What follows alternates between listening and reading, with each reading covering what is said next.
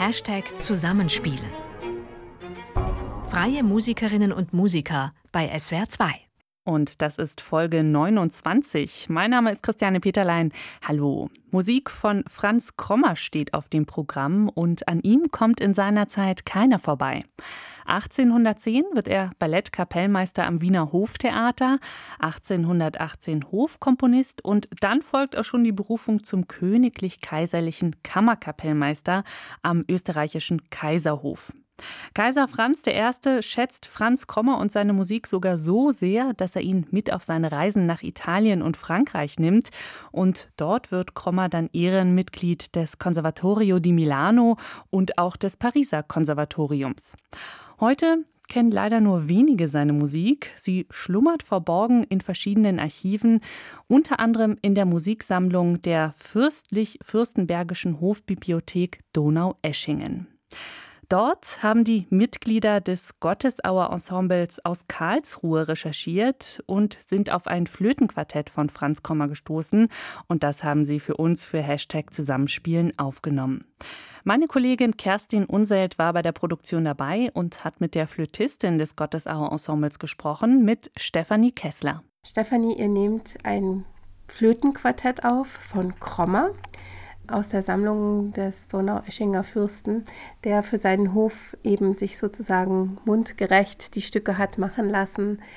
Kannst du erzählen, wie ihr auf dieses Werk gestoßen seid, ja, und wie der erste Kontakt zu diesem Werk stattgefunden hat? Ja, wir haben uns halt diese Sammlung angesehen, ne? die kann man ja digital ganz gut durchschauen.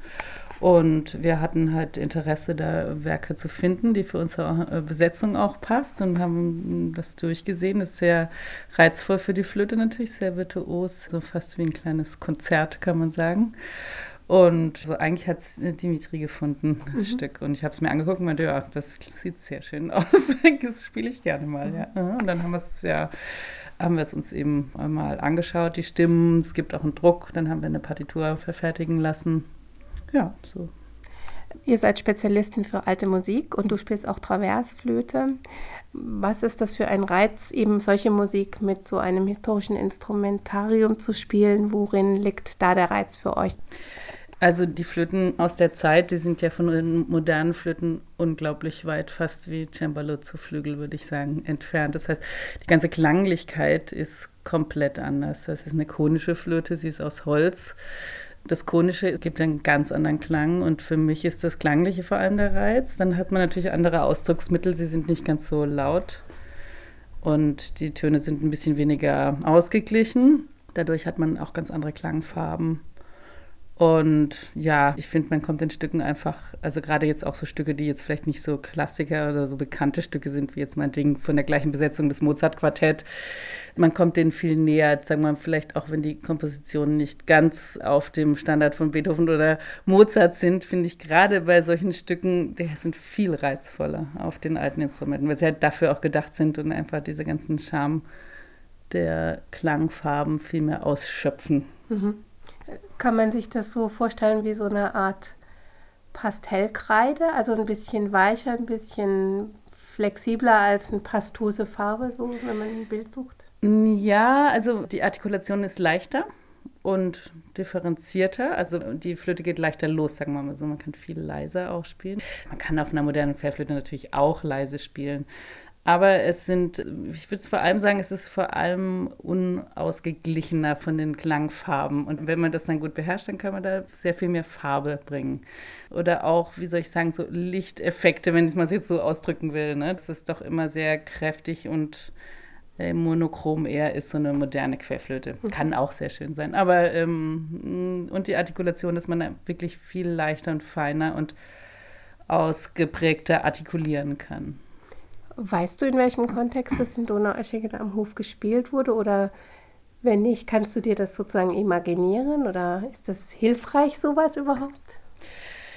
Also, das weiß ich jetzt speziell nicht über den Donaueschinger Hof. Flöte war natürlich ein Liebhaberinstrument auch. Ne? Also, es, es gab natürlich sehr viel Literatur für Liebhaber auch. Wobei dieses Stück jetzt schon sehr virtuos und anspruchsvoll ist. Ja, also das ist jetzt kein klassisches Liebhaber. Man kennt es ja von diesen berühmten Quartetten von Mozart, dass ihn da so ein Dilettant, so ein Graf gefragt hat, der dann ja auch die Konzerte gefordert hat und gesagt, das ist dann zu schwer und das kann kein Mensch spielen und so. Ne? Das kennt man ja, ne? wie diese ganzen Stücke von Mozart entstanden sind. Bei Krommer würde ich jetzt eher sagen, das war für einen Profi geschrieben. Und Krommer lebte ja in Wien, also der war ja sehr bekannt dann als Hofkapellmeister, dass sie halt einfach, ja, der ist das doch ein guter Mann, von dem brauchen wir jetzt auch mal was hier in der Bibliothek, ne? So stelle ich es mir vor. Aber wissen tue ich es ehrlich gesagt nicht ganz genau.